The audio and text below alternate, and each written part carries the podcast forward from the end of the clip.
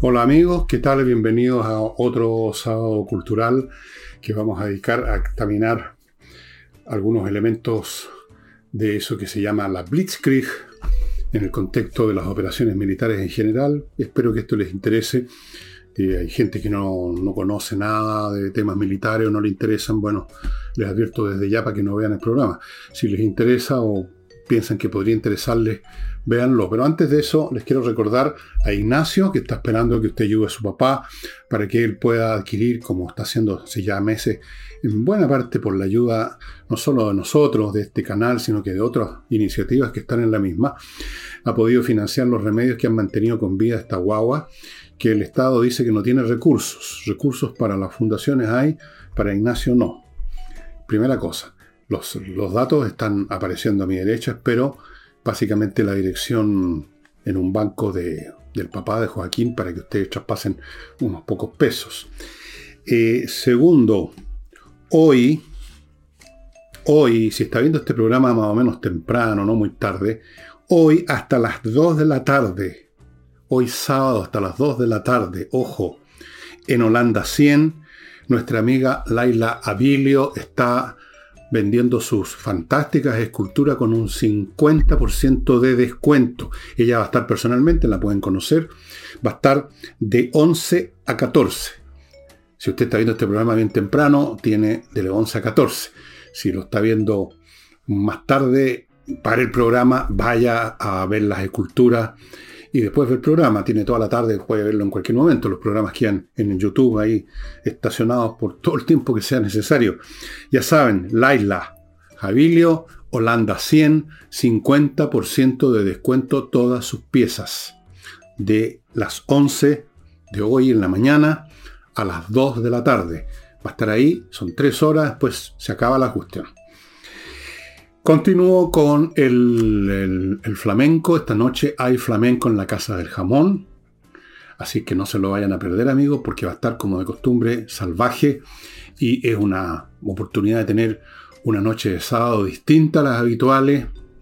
Si quiere salir con amigos, vaya a la, a la Casa del Jamón. Vaya ya llamando al teléfono que está a mi derecha. A ver si quedan. A ver si quedan, porque es esta noche esta noche, a ver si queda en mesa. Si no hay mesa, vaya igual, hay una barra, se instala en la barra. Recuerden, la Casa del Jamón está en Tenderini 171, al frente, cruzando Agustina, hay un estacionamiento subterráneo bien grande, así que no hay ningún problema para llegar y para irse.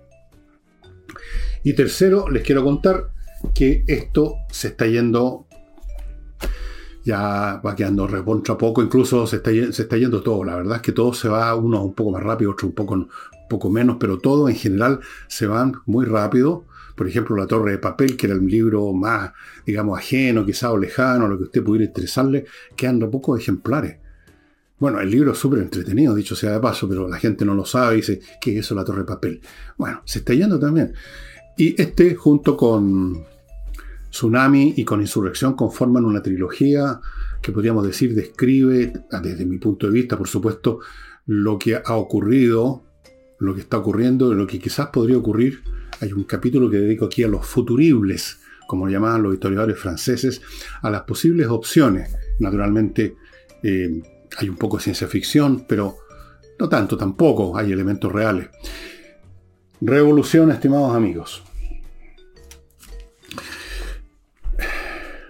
Blitzkrieg significa, como ya les he dicho, como quizá ustedes ya saben, guerra relámpago, o sea, una guerra que eh, se empieza y termina muy rápido. Ahora, este afán de, terminar una operación militar, que una operación militar siempre tiene un objetivo político, o sea, se hace una guerra porque se desea obtener algo de otro, ya sea territorio, lo que sea. Eh, desde siempre, el desideratum de todo militar de todo jefe político militar es que la guerra sea lo más rápida, lo más breve, lo más decisiva posible, que se decida el asunto pronto. En ese sentido hay una vocación de Blitzkrieg, incluso cuando no existía el idioma alemán. Todos quieren actuar rápidamente. Otra cosa es si se puede, con qué medios se cuenta y por lo tanto cómo se mide en realidad la rapidez según la época. Es un ideal de todos los tiempos. Y esta rapidez tiene todos los planos. rapidez estratégica en cuanto a las grandes decisiones del teatro de operaciones, donde se va a concentrar la fuerza, donde se van a movilizar, todo lo que es la movilización de un, de un ejército es una de las partes más importantes. Es como en el ajedrez desarrollar las piezas que se llama. Es un elemento estratégico, se quiere hacer con la mayor rapidez posible. Luego en lo táctico, las operaciones en el campo de batalla, cuando se va a llevar a cabo una batalla, un enfrentamiento de fuerza, naturalmente también se quiere actuar rápido en el sentido de que no hayan demoras que le dan tiempo al enemigo en el despliegue, o sea, cómo se van a ordenar los elementos que uno tiene. Este es un ideal de siempre, no es nuevo. Lo nuevo, que se inventó en un momento dado, pero en un proceso muy largo previo, es la, la consecución de su objetivo, el poder haberlo logrado en un momento dado. Durante siglos de siglos de siglos, en la medida en que no existían las tecnologías, la rapidez con que se movilizaba un ejército estaba determinada por cuánto podía uno hacer marchar forzadamente a las tropas, porque las tropas se movían a pie. La caballería, ustedes saben, cualquiera que tenga caballo, que sepa un poco caballo, sabe que los caballos no pueden estar corriendo todo el rato, ni galopando todo el rato, los caballos caminan en la mayor, el 90% del tiempo. Además, una tropa de caballería que se separa demasiado de la infantería es un error táctico grave. Entonces, la movilización estaba supeditada a la velocidad, a la velocidad de la marcha. Y la velocidad de la marcha está supeditada a la disponibilidad de alimentos, de agua, de puntos para llegar y descansar. Los seres humanos tienen un límite. Existe ese concepto de la marcha forzada, pero esa marcha forzada no puede durar mucho. Luego está el paso de las bestias de carga que llevan, llevaban, hasta no hace tanto, eh, la impedimenta, los alimentos, el agua, los alimentos para los propios animales de carga, la munición, la pólvora, todas esas cosas. Eh, obviamente que de todas maneras en ese contexto de lentitud generalizada habían algunos que eran más lentos y otros que eran más rápidos que los demás. Julio César, por ejemplo, que fue un gran militar, era un hombre que movilizaba rápidamente, tomaba tomaba una decisión estratégica muy rápido con su mente brillante, veía dónde estaba el centro de gravedad y empezaba a tomar disposiciones con antelación y eso le daba una ventaja estratégica sobre otros que también se movían a pie, los caballos caminando, todo eso, pero partían después, se demoraban más en tomar la decisión, etc. De forma que en cualquier etapa de los enfrentamientos bélicos hay algunos que pueden ser más rápidos que otros, dentro de los límites que pone la tecnología, por supuesto. De Napoleón también se celebraba la velocidad con que movilizaba, con que movilizaba sus fuerzas. Donde menos se lo esperaba, aparecían. Si ustedes han visto una película que se estrenó en Cinerama y que ahora está disponible sin ningún problema, la versión completa, incluso en varios idiomas, en francés, en alemán, en inglés, en, en Waterloo, donde está la gran batalla final, la última batalla que libró Napoleón. Y Napoleón ahí sorprendió a todo el mundo porque llegó con sus tropas a las, a las zonas más o menos donde hacía librar la batalla antes de que las tropas que dirigía Wellington se enteraran. O sea, una... Pero caminando. Lo que pasa es que los otros caminaban más lento, digamos, empezaban a caminar después. Pero la rapidez, volviendo al punto inicial, es un desideratum de todo esfuerzo militar. Y no solo la rapidez para desplegar estratégicamente las fuerzas y luego en un punto determinado donde va a haber batalla, desplegar tácticamente las fuerzas, sino que el otro elemento de este desideratum es que la guerra sea lo más breve posible, que sea decisiva lo más pronto, porque la guerra es muy costosa. Empezó a hacerse ya enormemente costosa en el siglo XVII, cuando empiezan a emerger estos grandes ejércitos profesionales, muy numerosos, que había que alimentarlos, vestirlos, eh, armarlos, entrenarlos, adiestrarlos, moverlos. No era así antes, cuando un ejército era algo que formaba el señor feudal con sus seguidores, los llamaba así con un silbido, se reunían e iban donde los necesitaba el rey. Ahí había menos problemas, y los ejércitos eran muy pequeños.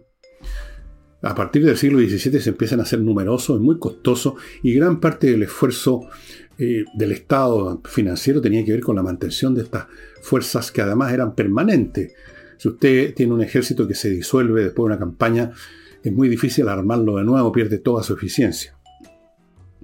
Así que la velocidad, la rapidez, y ojalá que la cosa se decida rápido, es de siempre. En el nivel, en todos los niveles, por supuesto, como digo, depende de la tecnología disponible. Depende de con qué medios de desplazamiento se cuentan. Depende también de otro elemento técnico, las comunicaciones.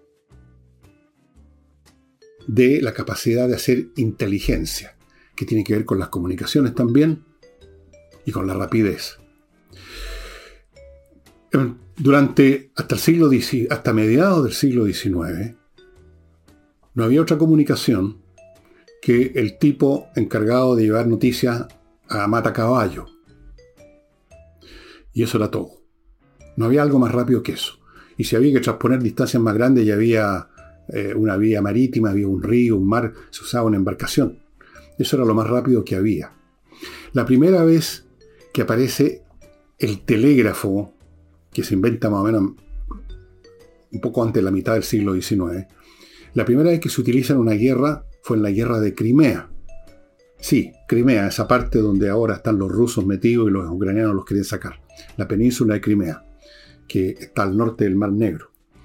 Fue la primera operación en que el alto mando político en Londres podía enterarse de lo que estaba ocurriendo en horas. No digo instantáneamente en horas, porque las informaciones por telégrafo llegaban, no llegaban inmediatamente a Londres, no había un cable que uniera la, la zona donde estaban las tropas en Crimea con Londres, tenía que esa información por telégrafo ir a un punto donde era vista y luego mandada a otro punto. Decir, pero de todas formas fue un cambio enorme. Se podía en el día, en cuestión de horas, saber qué es lo que estaba pasando, mandar órdenes, recibir información, etc. Y esa es una de las razones por la cual esta fue la primera guerra. Esta es una guerra de 1850, 51, 52 por ahí, mediados del siglo XIX. Esta fue la primera guerra en que los reporteros de guerra aparecen como una figura nueva. Hay un famoso reportero británico, cuyo nombre no, no olvidé anotar, que podía enviar informaciones de lo que estaba pasando, de los errores que se cometían, así a la prensa, muy rápido, por el telégrafo. Entonces el diario, los diarios londinenses eh, en uno o dos días podían sacar noticias de lo que estaba pasando en Crimea. Lo mismo con la inteligencia. La, inteligencia en el campo militar se refiere a las acciones de reconocimiento de terreno, ojalá en un plano aún más elevado conocer las intenciones del enemigo, las intenciones estratégicas. Hay para eso está el espionaje, averiguar qué están pensando, qué están decidiendo, qué órdenes mandaron, y existe todo un aparataje que se inicia en los primeros tiempos, en las primeras guerras, en la antigüedad. La inteligencia consistía simplemente en enviar delante de las fuerzas que iban avanzando hacia algún punto lo que se llaman scout, de ahí viene lo de los Boy Scouts. El Scout es un soldado o varios soldados más o menos especializados que se adelantan a las tropas lo más que pueden y tratan de reconocer el terreno. A ver, ¿dónde están las tropas enemigas? ¿Cuántos son? ¿Dónde se atrincheraron? ¿Dónde están marchando? O sea, es un reconocimiento táctico. Los Scouts, muy importante, hasta el día de hoy. Em, está el espionaje, el espionaje opera de otra manera, opera desde antes de una guerra incluso, los funcionarios diplomáticos, todas las embajadas desde hace mucho tiempo, desde que empezó a existir este mecanismo de que los países ponían embajadas en otros países, no es tan nuevo como ustedes pensaban, ni es tan viejo. Eh, muchos de los funcionarios de estas embajadas tienen como verdadera misión espionaje, hacer inteligencia que se llama. Luego, con el desarrollo de las tecnologías modernas, electrónica, la radio y todo eso, para que hablar de los satélites, ahora los drones, la inteligencia cubre muchos más aspectos. Se captan las señales, eso es lo que se llama sign int, inteligencia de señales. Eh, interceptar comunicaciones de, radio, interceptar eh, tomar imágenes, fotografías con satélites, con drones. Está el espionaje humano, Human Intelligence, ese es el espía clásico, ¿no es cierto?, que se mete en la noche un lugar y escarga unos papeles y saca fotos con una máquina chiquitita. Bueno, ustedes lo han visto en millones de películas. Todo eso es muy moderno. Antes la inteligencia no era más que, bueno, quizás alguna información política que llegaba tardísimo, por las comunicaciones lentas, y luego en el campo táctico el Scout que se adelanta unos cuantos kilómetros para reconocer terreno. Todavía las operaciones de reconocimiento, el recon que llaman los militares, se hace, pero una parte menor de un conjunto muy grande de operaciones. Todos estos elementos ponen límite a la Blitzkrieg, o sea, no podía existir Blitzkrieg sin comunicaciones, sin, eh, sin rapidez de movimiento, que es fundamental, y sin las tecnologías bélicas del presente. Todo esto empezó a cambiar, como les digo, con el telégrafo en el siglo XIX, pero tomó largo tiempo para que esto empezara además a influir, por así decirlo, en las doctrinas del despliegue táctico.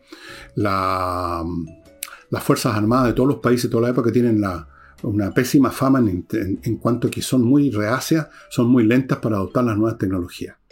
Hay mucho conservadurismo en las instituciones militares.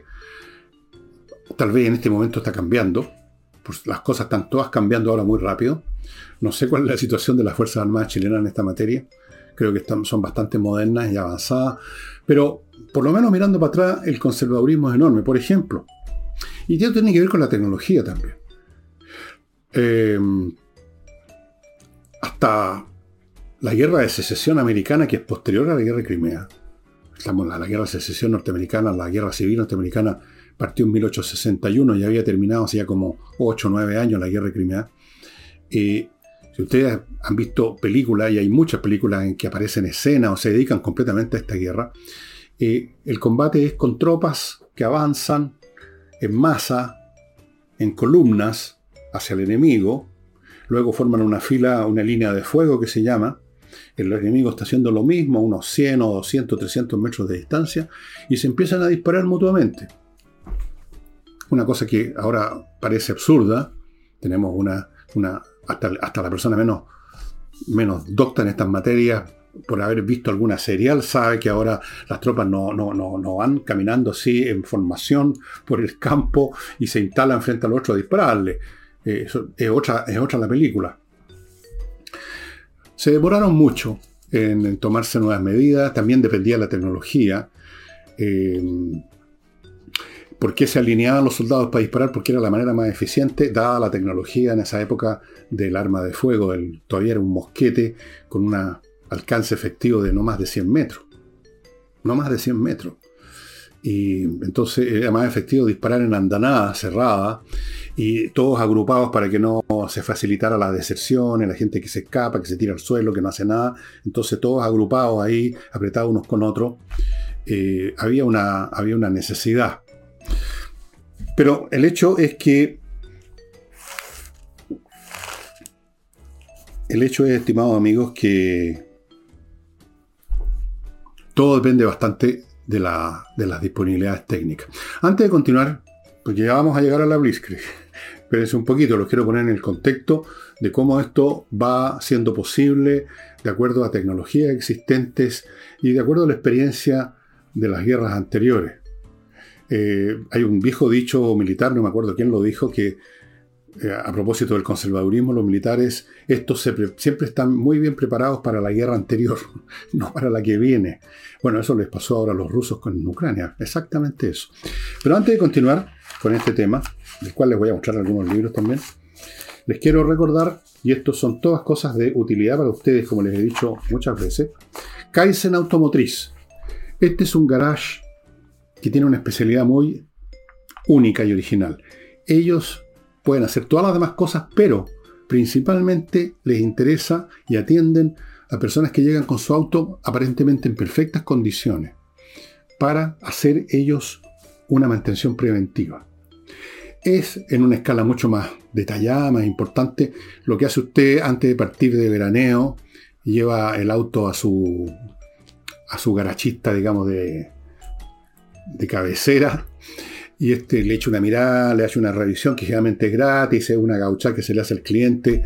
Yo he pasado por eso también, y revisan los niveles, ven que no haya ninguna cosa más o menos gruesa que está mal, y entonces uno se va tranquilo. Pero esto es mucho más eh, exhaustivo, tienen todo un equipamiento electrónico, mecánico, técnico para revisar todo, y suelen encontrar cosas que ya estaban quizás dando algunas señales, un ruidito raro, un tironcito por aquí, por allá, o peor todavía, ninguna señal, un poco como las baterías que cuando se mueren nos dejan botados así de, una. Uno no tiene idea, pero ¿cómo? Si recién anduvo, pero bueno, así es. Kaizen Automotriz, estimados amigos, no se queden botados en la calle, revisen, hagan mantención preventiva, pónganse el parche en telería. Continúo con Oxinova, el producto que ustedes ya conocen el famoso sobrecito que tengo por aquí,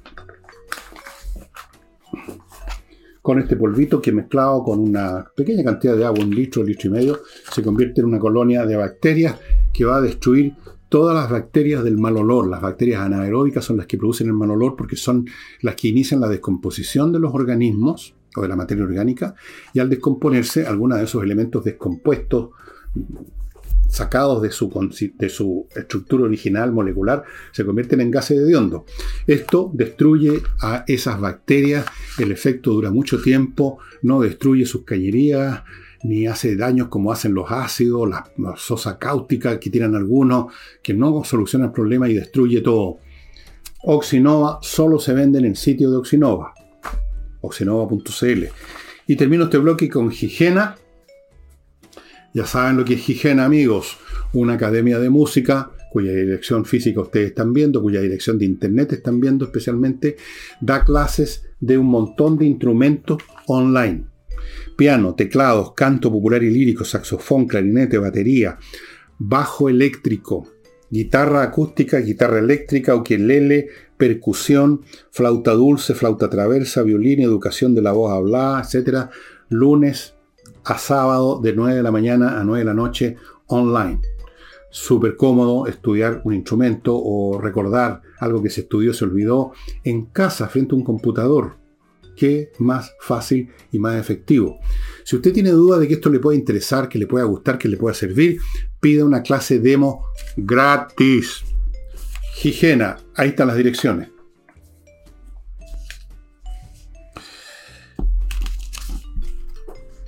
Vamos a centrarnos ahora el tema de la rapidez de la tecnología en el elemento central de toda acción militar, de toda guerra, que es la batalla. De eso, en este tratado, que es, yo lo tengo empastado, no, no estaba así, de la guerra, del Krieg, del gran autor Karl von Clausewitz, que fue un militar, yo lo tengo aquí marcado, dijo, la destrucción de las fuerzas del enemigo es la piedra fundamental de toda acción bélica, el soporte fundamental de todas las combinaciones que descansan sobre ella al modo del arco que descansa sobre sus pilares. Consecuentemente, todas las acciones, todas las iniciativas de una guerra se realizan sobre la base de que si la decisión por la fuerza de las armas se produjera en los hechos, esta tiene que ser desfavorable. En la guerra la decisión la decisión, fíjense bien en esta palabra, por las armas en todas las operaciones, grandes y pequeñas, es lo que el pago al contado en las transacciones comerciales. Por más remotas que sean estas relaciones, por más que las liquidaciones rara vez se produzcan, al final deben realizarse. La batalla es el punto de gravedad, el centro de gravedad de la guerra. Es ahí el lugar donde se prueban las fuerzas. Es ahí el lugar, entonces, donde empieza a operar en un momento dado la historia de las operaciones militares, la Blitzkrieg. En la Blitzkrieg, que es un desarrollo operativo y táctico alemán, que tiene toda una historia propia que no voy a detallar acá, se busca llegar a una decisión en el campo de batalla lo más rápidamente posible mediante, primero, lo que se llama combinación de armas. No simplemente una operación separada al estilo Primera Guerra Mundial en que primero disparaban la artillería, largo rato, largo rato, ya. Terminaba eso y entonces pues atacaba, también visto en películas, atacaba la infantería y lo recibían las ametralladoras y el fuego de fusiles, y morían miles de tipos y no pasaba gran cosa. La combinación significa no solamente que existen en una guerra artillería, infantería, blindados ahora y fuerza aérea, que es la tercera dimensión, más los elementos ahora también que se han agregado de inteligencia sobre la marcha, inteligencia online, por así decirlo, con los drones y los satélites, pero especialmente con los drones ahora, sino que hay puntos que operan al mismo tiempo. No hay una cosa que viene después de otra como en, una, en un guion. Primero la artillería, luego que venga la. toquen el pito los oficiales y saltan los soldados de las trincheras a atacar. Todo se hace como una danza, como una coreografía simultáneamente. Y eso fue lo que perfeccionaron los alemanes en la Segunda Guerra Mundial, haciendo uso de la Fuerza Aérea, de la Infantería. Estamos hablando de operaciones en tierra, el, tema del mar es otra historia completamente distinta. No hay blitzkrieg en el mar por la simple razón incluso de que las, las embarcaciones no son muy tan rápidas, ¿no es cierto? No puede haber blitzkrieg en las operaciones navales. Es, todo en cámara lenta. Pero en tierra sí se puede ser rápido. Y los alemanes perfeccionaron la combinación de artillería, infantería, blindado y los bombardeos en picada de los famosos Stuka, que ustedes habrán visto en las películas, esos aviones que se lanzaban así a 90 grados con una sirena que producía un aullido que espantaba a los que estaban abajo esperando el ataque, dejaban caer su bomba, era como una artillería voladora, dejaban caer su bomba y luego remontaban vuelo. Esos fueron eh, empleados con mucha efectividad. En la, en la única campaña, en la única campaña, o si ustedes quieren, en que, en que esta operación fue perfecta, que fue la campaña, la batalla de Francia de 1940 los Stuka, los aviones caza, los bombarderos de más largo alcance, la artillería, las columnas de blindado, todo fue usado con gran perfección, con la idea ahora, usados para qué? Con la idea de producir una ruptura en el frente enemigo, traspasar, aquí están las líneas de la infantería, los cañones, todas las cosas del enemigo, entonces elegimos un punto, lo traspasamos con un ataque agudo de estos aviones, de estos tanques, de esta cuestión, y luego estamos ya en la parte de atrás del dispositivo enemigo y empezamos a ir para todos lados, para flanquearlo y destruir o desorganizar eh, la retaguardia. O sea, donde están las comunicaciones del enemigo, donde están los centros eh, de mando, el, acopio, la, la, munición y las cosas que se necesitan, eh, las comunicaciones. Eh, es una zona donde no hay tipos disparando, no hay, por así decirlo, guerra, sino que es el sistema circulatorio que hace posible que el frente pueda actuar. Entonces entran ahí y cortan esa yugular. Y en la campaña de Francia fue exactamente así. Penetraron por las Ardenas donde nadie los esperaba, rompieron la línea defensiva francesa y giraron hacia la derecha, hacia el mar, vean el mapa, hacia la derecha, y empezaron a generar un caos. La desinformación fue tremenda, los franceses por largo y los ingleses no sabían qué diablo estaba pasando. Las reacciones que tenían eran tardías porque las comunicaciones eran lentas, se habían cortado los cables de telégrafo, había desinformación, eh, una confusión tremenda. Y con eso un ejército que no tiene órdenes claras, que no sabe dónde está el enemigo, que de repente los están atacando por la espalda, por un flanco. Es un ejército que no sabe qué hacer, que se desmoraliza y que solo piensa en salvar el pellejo. Y entonces ejército, que era un ente organizado, se desmorona, se convierte en una muchedumbre en huida. Y eso fue lo que sucedió. Se complicó aún más por todos los civiles, este es un numerito típico en Francia, que se fueron a los caminos a huir de los boches, como le decían antes a los alemanes, que venían, entonces las carreteras eran más difíciles todavía que se movieran las tropas, los, vehículos franceses, ingleses. Fue un caos tremendo y, por lo tanto fue una derrota estrepitosa a los franceses en esta, en esta batalla, podríamos llamarla la frontera. Entonces ahí la Blitzkrieg, que ya había, se había aplicado con no tanta, no con tanta eficacia Ganaron, pero no con tanta claridad en la campaña Polonia en septiembre del 39. Entonces, la Blitzkrieg apareció como la fórmula mágica de la guerra, la guerra relámpago. Una guerra brutal, concentrada en unos pocos puntos, desorganiza la retaguardia enemiga, por así decirle, le corta, le corta, es como cortarle a una persona, a un caballo, los tendones, las patas, no puede moverse. Y entonces apareció la fórmula para hacer la guerra. Pero esto es bastante ilusorio. Es bastante ilusorio, estimados amigos. Porque en realidad las, guerras eh, necesitan victorias en el campo de batalla, necesitan batallas ganadas, pero eso no es suficiente. Lo que hace que una operación militar que tiene como fin no ganar una batalla, sino ganar una guerra, ni siquiera ganar 10 batallas, sino ganar la guerra, es terminar con la voluntad del enemigo para luchar. Eso es el momento en que se gana. El enemigo pide tregua, un armisticio, se rinde, cesan las hostilidades y el ganador obtiene lo que estaba buscando desde un principio que no había podido obtener por otros medios y usó la fuerza. O sea, la decisión necesita de victorias en el campo de batalla, pero eso no es suficiente. No es suficiente en el campo político es que se decide el resultado de una guerra.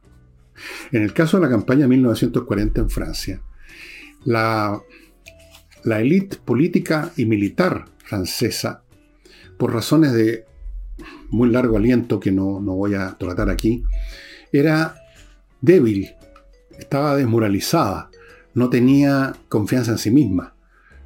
Algunos, muchos de, estos políticos ni siquiera querían hacer guerra con Alemania, eran nazis eran simpatizantes del nazismo. Pensaban que no, tenía sentido luchar contra los alemanes, que eran, algunos decían, preferible luchar contra los comunistas y no contra los alemanes. Eh, los soldados franceses estaban mal entrenados, muchos de ellos, armados con rifles y cañones de la Primera Guerra Mundial, ya obsoletos, con doctrinas militares anticuadas, entonces, estaban todas las condiciones para que con este traspiés grande de la batalla de las fronteras, en que los alemanes rompen el dispositivo y empiezan a avanzar y finalmente llevan a la famosa, a la famosa evacuación en Dunkerque, en la operación Dínamo de los ingleses que lograron rescatar a muchos soldados ingleses y franceses. O sea, fue una retirada, una derrota, esa primera batalla, la batalla de las fronteras, le pongo yo ese nombre, pero no se llama así. Eh, bastó eso para que simplemente, eh, bueno, hubo otra batalla más hacia el sur, en el Somme, donde ahí los franceses lucharon mucho mejor, pero ya era tarde, habían perdido gran parte de sus tropas, habían perdido eh, la confianza en sí mismos, habían perdido mucho material, y a pesar de que le infligieron más, más costos a los alemanes, también fueron derrotados. Y se acabó. Pero no tenía por qué acabarse. Lo que, por ejemplo, en los dos o tres, un par de viajes que hizo en medio de esta batalla, que duró como un mes, Churchill, a hablar con los jefes militares y políticos franceses, Churchill pretendía que los franceses siguieran luchando en una tercera línea y si no podían seguirse defendiendo en el sur de Francia, que siguieran la guerra en el norte de África donde habían colonias francesas. Túnez, Argelia, etc. Pero no había voluntad de hacer eso y viene entonces el armisticio, la rendición. Pero ¿qué hubiera pasado si, si los franceses hubieran decidido seguir luchando? Habría pasado que la Blitzkrieg no habría servido más que para ganar unas batallas, pero no para ganar la guerra. Mientras el enemigo sigue peleando y ofreciendo resistencia y obligando por lo tanto a gastar esfuerzos, soldados, tropas, dinero en seguir batallando, la guerra no se ha ganado y puede incluso revertir todo y salir todo para atrás. Entonces es un tema político, un tema de si se desmorona o no la voluntad del adversario para seguir luchando y en el caso de los franceses que estaban desmoralizados, que no querían ir a la guerra, muchos de ellos eran partidarios de, de Hitler o del nazismo, bastó esas dos primeras batallas, especialmente la primera básicamente, para que ya no quisieran seguir. Por eso fueron derrotados. Pero miren el caso contrario. En la misma Francia, en la guerra franco-prusiana de 1870, donde murieron tatara, abuelos míos por dos, dos lados, es curioso, ¿no? Eh, los alemanes, los prusianos, el ejército prusiano y sus aliados de lo que se estaba empezando a formar el imperio, imperio alemán, todavía no se había proclamado oficialmente, pero eh, a pesar de que sufrieron enormes bajas los alemanes, eh, lograron vencer en todas las batallas, prácticamente en todas, y el ejército francés se derrumbó. Pero, y se derrumbó el imperio de Napoleón III, pero se generó un nuevo centro político de poder en París que siguió combatiendo. Y entonces no ganaron todavía la guerra los alemanes.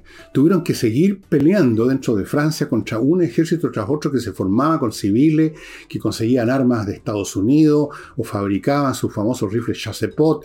Y seguía la guerra.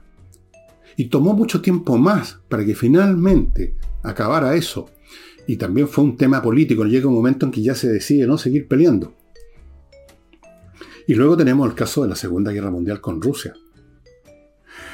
En el año 41, cuando empieza, cuando los alemanes invaden Rusia, los alemanes le infligieron a los rusos por lo menos cuatro o cinco, si no más, derrotas colosales, usando sus técnicas muy ya probadas, muy maduradas, contra un ejército que había perdido buena parte de su oficialidad por las purgas de Stalin. Eh, los alemanes llevaron a cabo con sus blitzkrieg, con sus rápidos desplazamientos, sus movimientos de pinza, eh, llevaron a cabo una serie de batallas donde los rusos perdieron millones, millones de soldados, no todos muertos, sino que millones de prisioneros. Por ejemplo, ustedes pueden ver video y fotos de las masas enormes de rusos que eran llevados a los campos de concentración o a Alemania para funcionar como funcionaron muchos de trabajadores esclavos. Batallas de envolvimiento que se llaman. Millones. Fueron apaleados brutalmente una batalla tras otra. Pero no ganó la guerra Alemania porque el alto mando político y militar ruso, dirigido por Stalin, no se rindió. Siguieron peleando, siguieron luchando. Y si acaso perdían millones de hombres, reclutaban a otros millones de hombres. No había manera. Y si perdían miles de tanques, producían otros miles de tanques. Y entonces las victorias en el campo de batalla, una tras otra e inmensas, no sirvieron para que Alemania ganara la guerra. Le hicieron, más cruenta. Los, rusos perdieron, entre civiles y soldados, perdieron como 20 millones de personas en esa guerra. Morían como mosca ante la superioridad táctica, técnica alemana. Pero seguían peleando y al final impusieron el número. Pero se impuso el número porque había la voluntad de imponer el número, había la voluntad de seguir reclutando soldados, había la voluntad de seguir luchando. Y contra eso, ninguna, ninguna técnica militar de campo de batalla, por eficaz que sea, funciona. Porque usted puede ganar una batalla tras otra y los otros siguen peleando. Y llega un momento, quizás, que ese otro que sigue siendo derrotado, de todas maneras cuenta con más reservas humanas. Y a usted, cada victoria, le cada vez le cuesta más, cada vez una victoria lo pirro, donde cuesta casi tanto, cuesta casi tanto como al perdedor, ser ganador, etc. Entonces,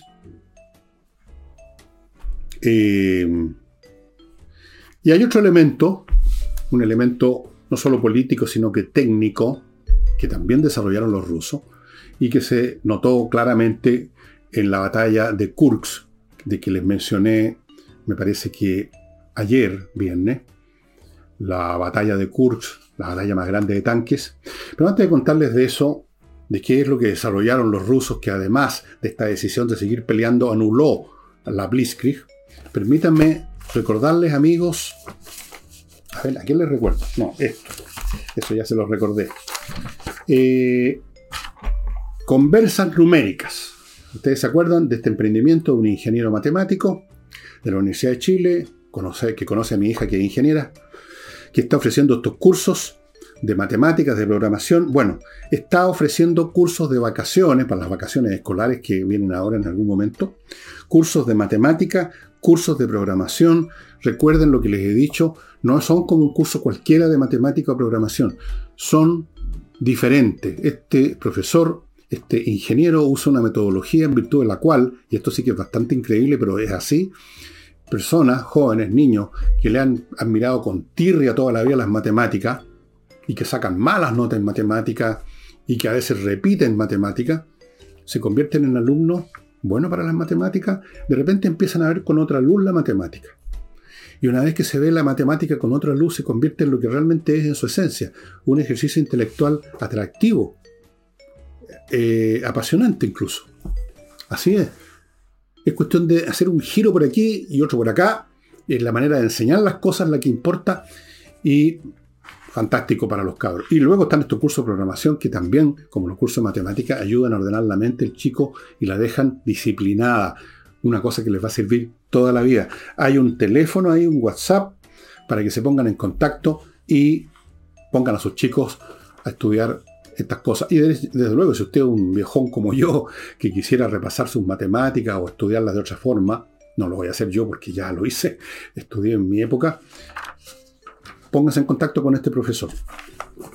Continúo con González y compañía, un buffet de abogados penalistas que se encargan de los temas más delicados que trata la justicia, que son los delitos contemplados por el Código Penal. O sea, estamos hablando aquí de delitos muy graves, estamos hablando de homicidio, estamos hablando, en fin, asalto, cosas como esa, una estafa fenomenal. Bueno, esos son casos complicados, esos son casos donde el que pierde es condenado a, prisión, a prisión, en fin, es, es complicado por lo tanto hay que tener los mejores abogados, estimados amigos. Y esos son González y compañía. Este es un buffet formado por abogados realmente capos en esta materia. Algunos de ellos fueron fiscales, acusadores, así que conocen la cuestión por todos lados. Así que si usted tiene un lío por ahí, o usted está acusando a otro, en fin, todo lo que tenga que ver con temas penales, González y compañía. Y termino recordándoles Climo, que mantiene todavía, me parece, su promoción, ustedes lo pueden averiguar, de usted compra tres equipos y recibe cuatro. Los mejores equipos del mundo para tener su casa climatizada, sin malos olores, sin depender del gas, sin depender de la parafina, sin depender de ninguna cosa, dependiendo solamente que haya energía eléctrica y que usted tiene el, control en la mano y toca el botoncito y empieza a funcionar, filtra el aire, todo. Em, los, los, rusos para mellarle el filo a la Blitzkrieg que en el año 41 les produjo atroces derrotas con millones de hombres muertos, heridos o prisioneros, ya en el año 42, para ir para adelante, y especialmente en el 43, que fue el año en que se libró la batalla de Kursk, desarrollaron un sistema que hasta el día de hoy están ocupando, están, están ocupando en Ucrania en este momento que se llama defensa en profundidad. Eh, si a usted le gusta el fútbol, es más o menos lo que pasa en, un despliegue de fútbol, cuando en vez de tener simplemente una línea de defensores, la línea de cuatro, creo, ¿cierto? Los dos extremos y los dos centrales.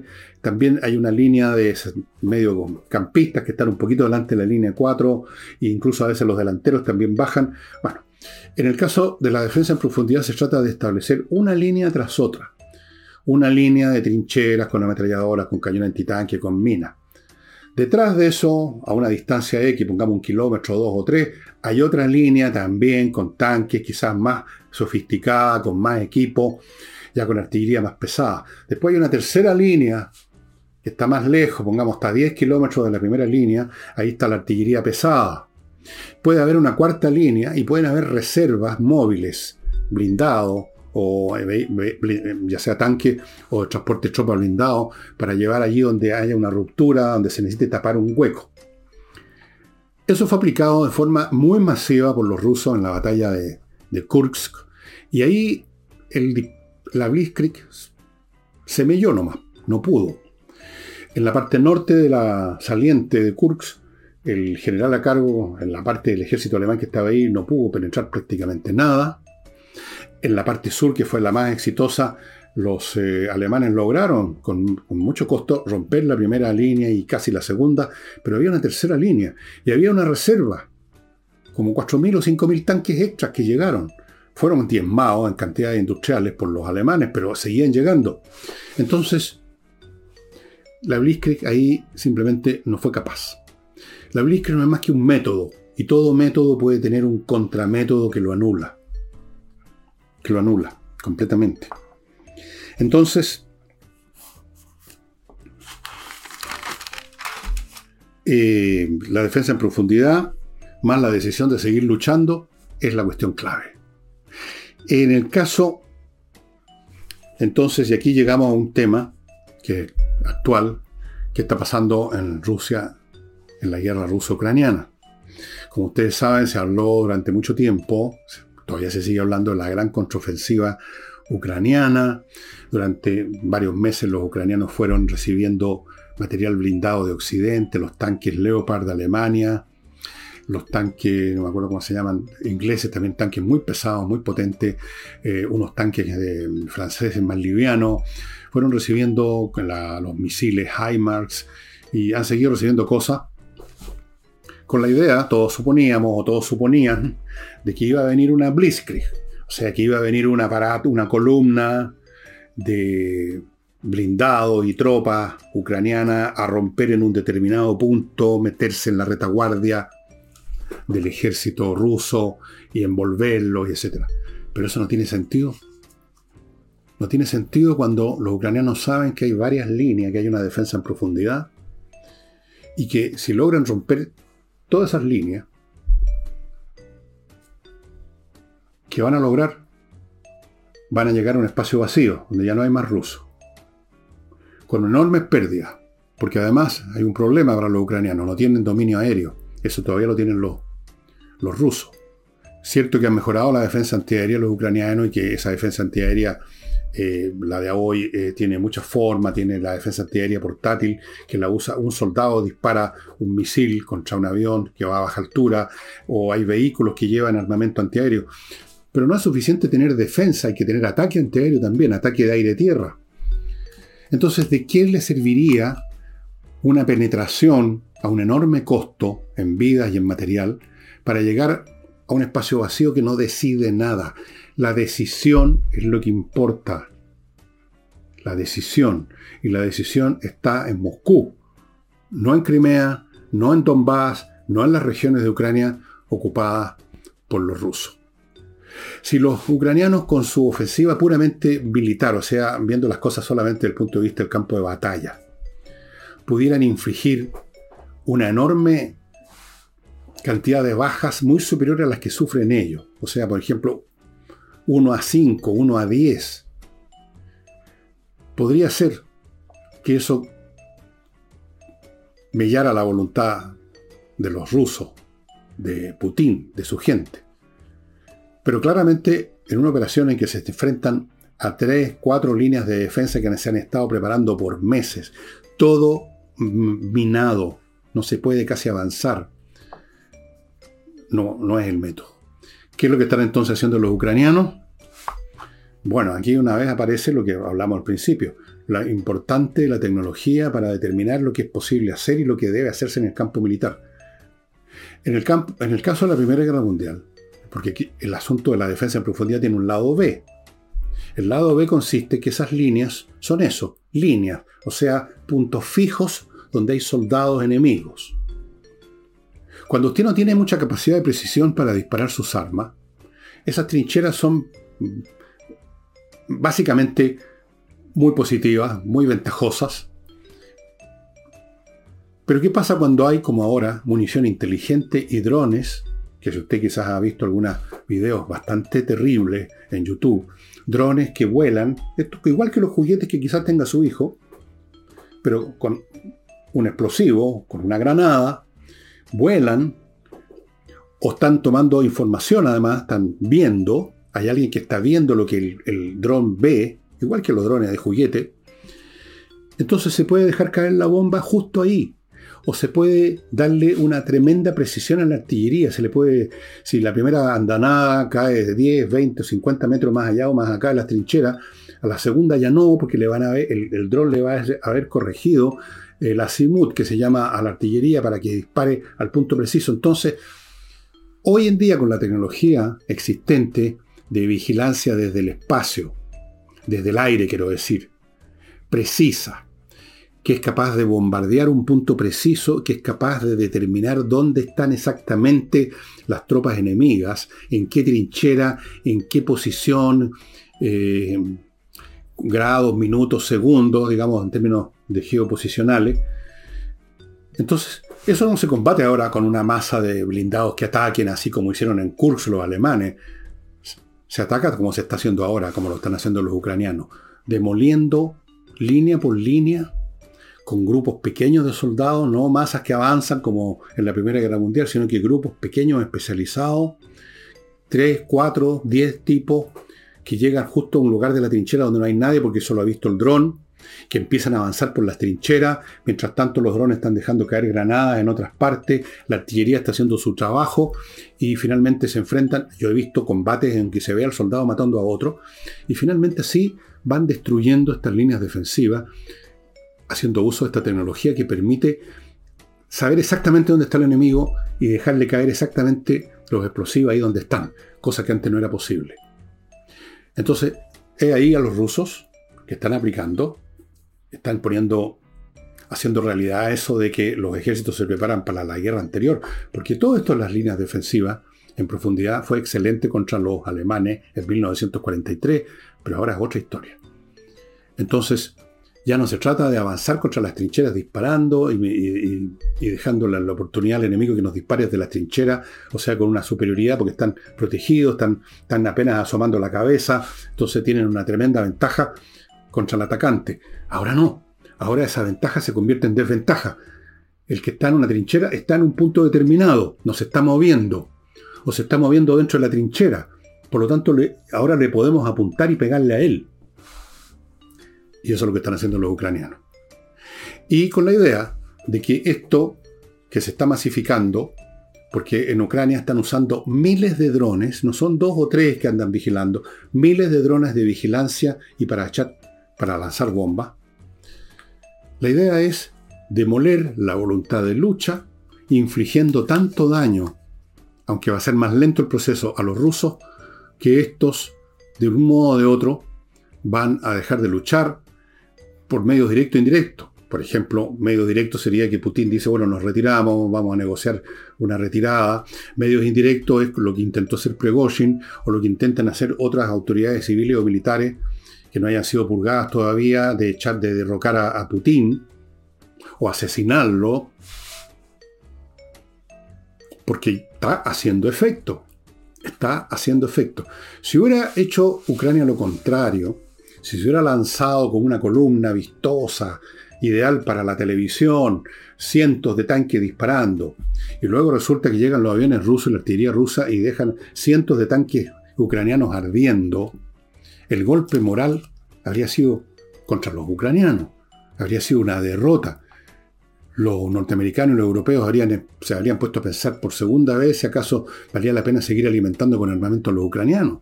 Los ucranianos no pueden darse el lujo una derrota de ese tipo.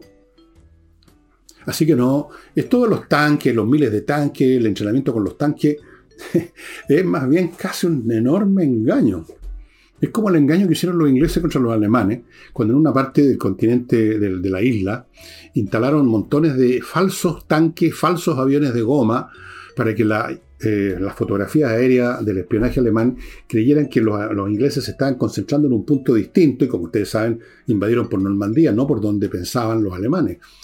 Bien podría ser que esta enorme cantidad de tanques que están, han recibido de los países europeos y de Estados Unidos, y los cuales se los muestra y se dice que vamos con esto, vamos a reventar a los rusos, tal vez su gran eficacia militar no es en el uso, sino que en la amenaza de su uso.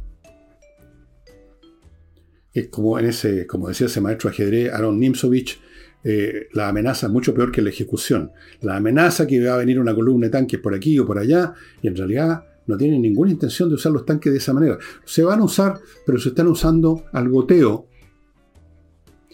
Esas tropas que atacan trincheras, apoyados por artillería, por drones, en un momento dado sí les sirve que aparezca un par de tanques para, para el trabajo final de limpieza, digamos, para la persecución, además, como lo hacía antes la caballería.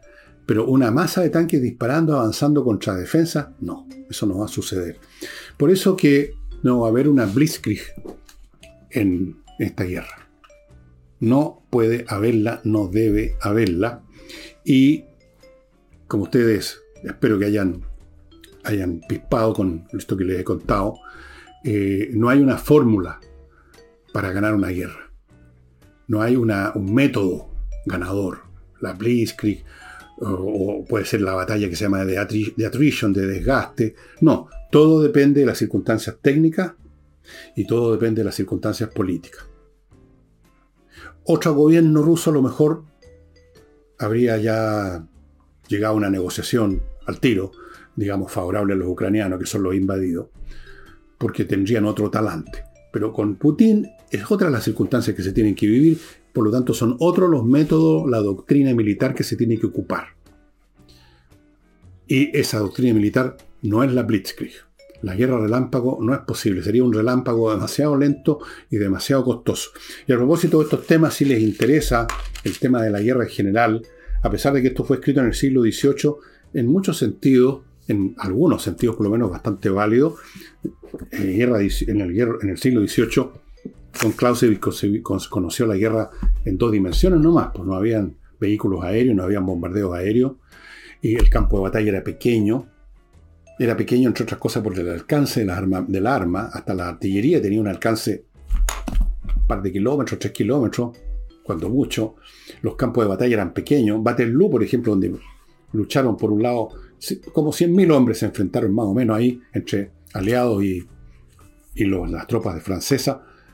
Era un espacio pequeño, era unos 3, 4 kilómetros de ancho, unos 3, 4 kilómetros de, de profundidad, un espacio muy pequeño donde murieron miles de hombres. Ahora las guerras ocupan cientos de kilómetros.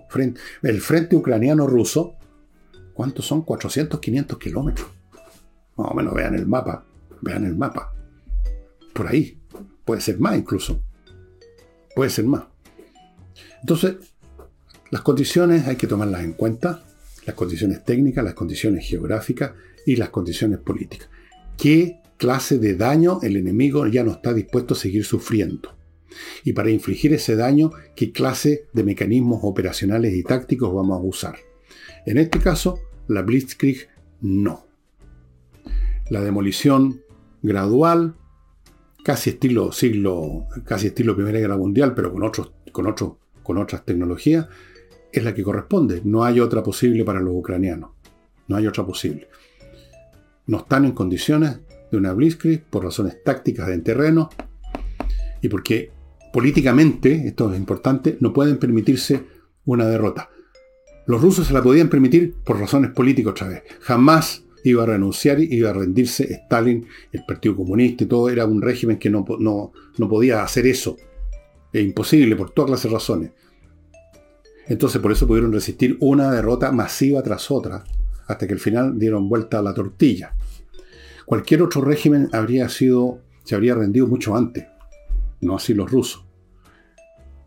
Entonces cuando, cuando Hitler y el alto mando alemán pretendían que todo esto se resolvía eh, con Blitzkrieg, como la, que intentaron finalmente, no, tanto Blitzkrieg como una, operación de pinzas que se llama, eh, estaban, digamos, eh, estaban equivocados, políticamente equivocados.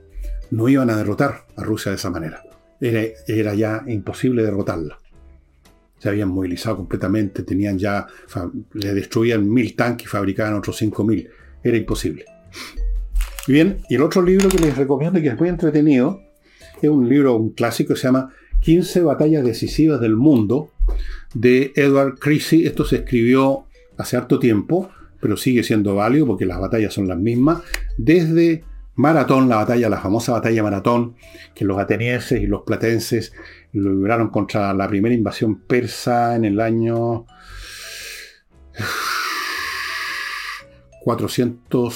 480 a.C., si no me equivoco, sí. En Maratón, la famosa batalla Maratón, hasta Waterloo, o sea, 1815. Bater, no bat, Water, ¿eh? esto es, no, es, no es inglés, esto este es un nombre de una localidad con otro idioma, el idioma balón, si no me equivoco. Aquí está la batalla de Maratón, eh, la, derrota de los atenienses en Siracusa, la batalla de Arvela, este es Alejandro Magno, la batalla de Metaurus, otra batalla de, este, una batalla de los romanos, la victoria de Arminius sobre los romanos en el bosque de Otoburgo, la famosa batalla de Running Battle que se llama la batalla de Chalon, esto en el 451, cuando los romanos lograron derrotar a los hunos los campos cataláunicos también se llama esa batalla. Y así, hasta que llegamos a la batalla de Waterloo. Muy entretenido, creo que está en castellano, un libro que se escribió. Este señor Ecrisi fue un oficial del ejército de la Unión en la guerra civil. Imagínense ustedes, Apareció en 1851 este libro, o sea, ni siquiera había terminado la guerra de Crimea, pero está completamente válido en lo que analiza estas batallas y es muy entretenido estudiarlo. Para los interesados en la guerra, entonces este es un libro que hay que tener. Y con eso, amigos, sería todo. Aún no decido qué escritor voy a utilizar, voy a investigar, no, no voy a investigar, voy a contarles de él mañana domingo, pero ya me voy a poner de cabeza a verlo. Y espero que esta vez me acompañen un poco más, porque si no el programa no va a seguir, que no, no puedo yo estar costeando eh, desde el punto de vista de trabajo y desde el punto de vista financiero, un programa que tiene pocas visitas. no le voy a explicar cómo funciona el tema YouTube, pero los que están metidos en, en otros canales de YouTube ya saben a qué me refiero. Entonces, pero en fin, por ahora seguimos. Vamos a ver algún autor entretenido que yo conozca un poco quizá y que yo crea que les puede interesar. Y eso sería todo por hoy, amigos. Bueno, nos vamos relampayantemente en Blitz. Chao, chao.